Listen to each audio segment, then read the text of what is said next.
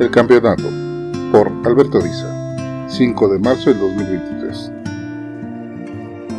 Corrió el año 2011 junto con un par de entrenadores armados con solo ánimo, amor a su deporte y un compromiso con la niñez envidiable, que habían atrevido a romper el prototipo de los equipos de fútbol americano de la región.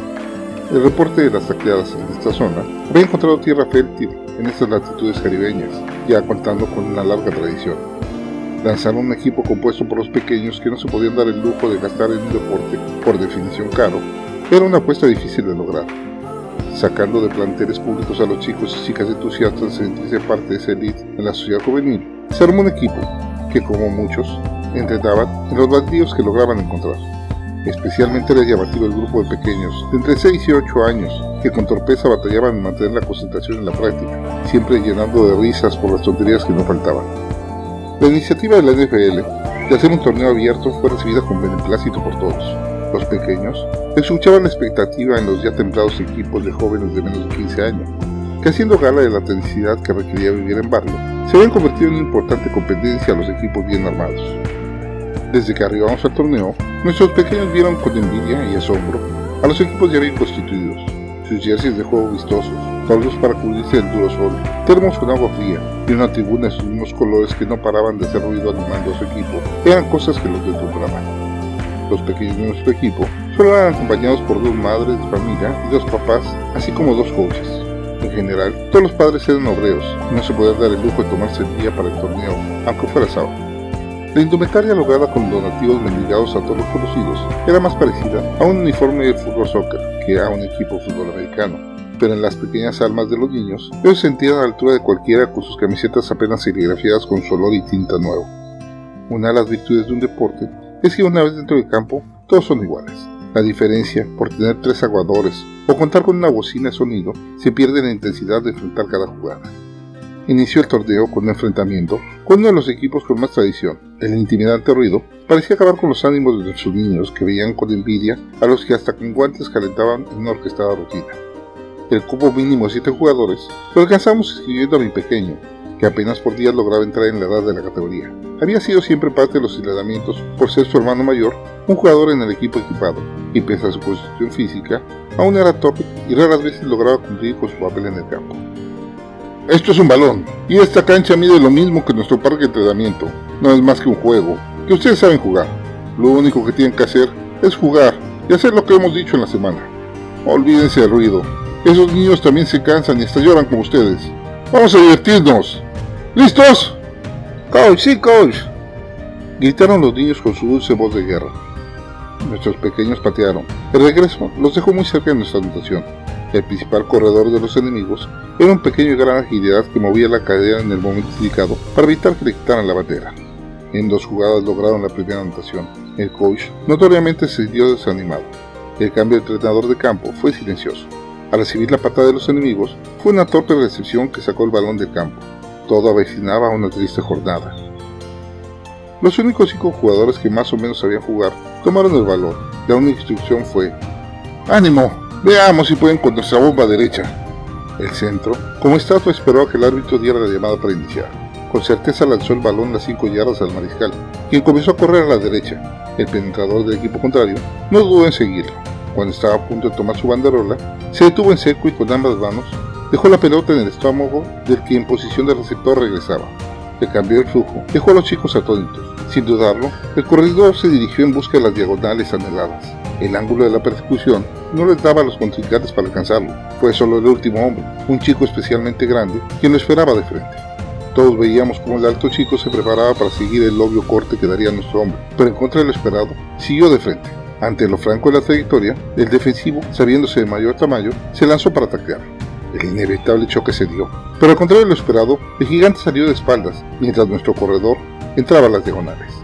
En ese momento, los chiquillos entendieron que estaban ante otros niños como ellos, y el despliegue de sus cortas habilidades los puso en igualdad. El primer juego se ganó por apenas dos puntos. El agua tibia con la que podíamos recuperarlos llegaba a ser insuficiente, por lo que más de una vez tenían que salir para agruparse en una improvisada sombra sostenida por dos mamás que detenían una toalla. El más pequeño no tardó en estar en el campo y torpemente tratar de alcanzar a ágiles corredores, sin ningún resultado. Los chicos, pese a sus fallos, no dejaban de animarlo y convencerlo de que a la otra lo lograría. El espacio entre juegos se convertía en un suplicio. Los pocos sándwiches que llevábamos para un niño se convirtieron en el poco alimento que competían con las barras de energía y chocolates de los otros equipos. La espera por el segundo juego fue tensa y pesada para los chiquillos, que se apretujaban bajo las gradas para protegerse del candente sol. El segundo rol se anunció. A mi lado pasaba el entrenador de nuestro próximo contrincante, ufanándose de que sería fácil para él pasar a la siguiente ronda. Venía de una ciudad cercana donde contaban con jugadores extranjeros que radicaban en esa ciudad para los que este deporte no era una tradición, sino una religión para sus padres. El encuentro fue duro. Los chicos del equipo contrincante eran más altos que los nuestros, e incluso jugaban con pases primordialmente, cosa que nosotros evitábamos por la falta de pericia de nuestros chicos. Ganamos el juego gracias a un par de intercepciones al intentar un pase largo en un caso y a una intercepción de un improvisado pase de atado que nos permitió hacer una anotación. No faltó quien del otro equipo descalificado pronto se acercara a animar a nuestros pequeños. El entrenador del equipo que habíamos vencido en la ronda anterior, en reconocimiento, nos dejó medio termo de la bebida energizante que le sobró. Los chicos, cansados por los pocos cambios, lograron llegar al final festejando el término del partido con su triunfo. El siguiente partido inició inmediatamente, la semifinal, un juego que nos puso ante una docena de chicos motivados por hacerse el flamante trofeo que brillaba en la base de las gradas. Los padres nos juntamos y uniendo nuestros pocos recursos conseguimos hielos y agua para los chicos. A falta de poder comprar algo más sólido, un par de botes de miel y tres plátanos fueron lo único que logramos darles para recuperarse. Un juego difícil. El equipo contrincante se el lujo de cambiar completa la partida de jugadores mientras nosotros cuidábamos nuestros dos cambios, pues era claro que donde entraban los sustitutos sería el punto flaco de nuestro juego. El partido fue parejo. Por cada anotación de un equipo caía otra del contrincante. Los pequeños agotados lograron que el reloj los favoreciera. Al haber ellos iniciado el segundo tiempo con el balón, el triunfo fue premiado con el derecho de tirarse en las sombras. Nuestra escuadra fue la sorpresa del día. Los desconocidos y pocos llamativos chiquillos morenos y con ninguna de las tradicionales porras habían logrado llegar a la final. Los encargados del torneo avisaron que sería la primera final de la tarde. Eso nos daba un par de horas para que se recuperara. El lugar del torneo era una universidad lejana de la ciudad. Salir a una tienda o ir a sus casas era algo que no nos podíamos permitir. Con trabajo llegamos en dos autos, uno de un papá que se desvió de su trabajo y otro de este emocionado padre. La cafetería de la universidad contaba con aire acondicionado, pero dado los costos de los productos, con trabajo logramos comprar un par de órdenes de bolletes, los que devoraron los chiquillos. Acostados bajo la mesa, más de uno se durmió, mientras los demás se desesperaban en la aburrida espera. Con algo de desprecio, nuestros contrincantes nos veían desde las varias mesas repletas de platillos a medio comer. El contraste silencioso en nuestro clasismo social se dejaba sentir.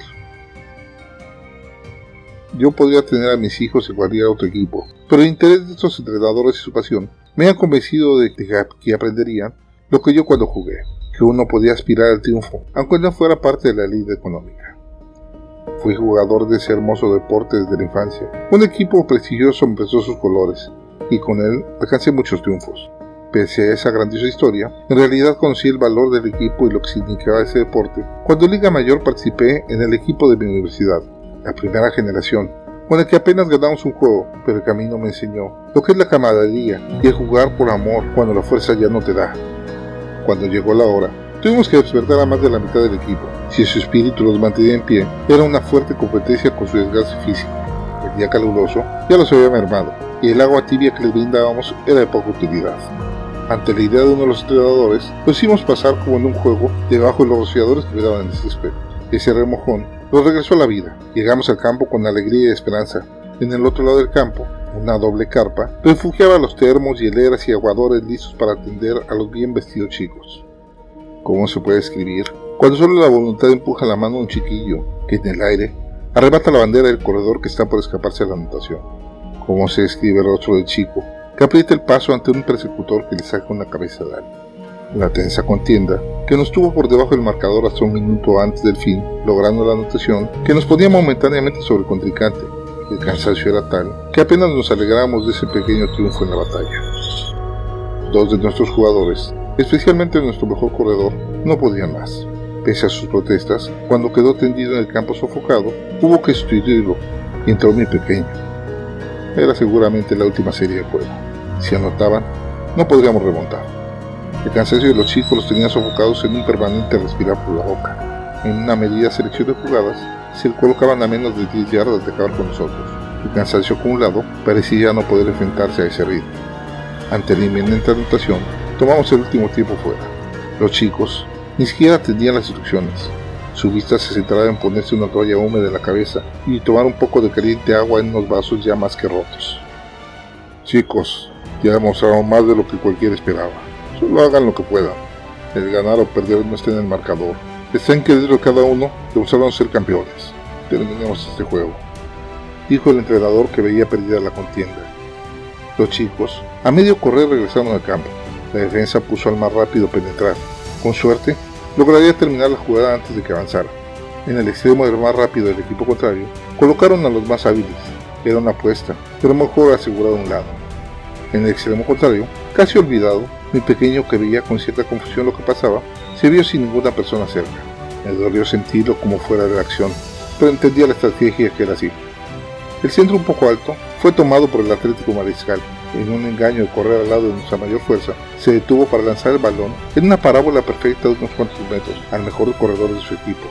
Nuestros jugadores tardaron en reaccionar y correr al lado débil de la formación. El chico comenzó su carrera. No había manera que ninguno de nuestros pequeños llegara.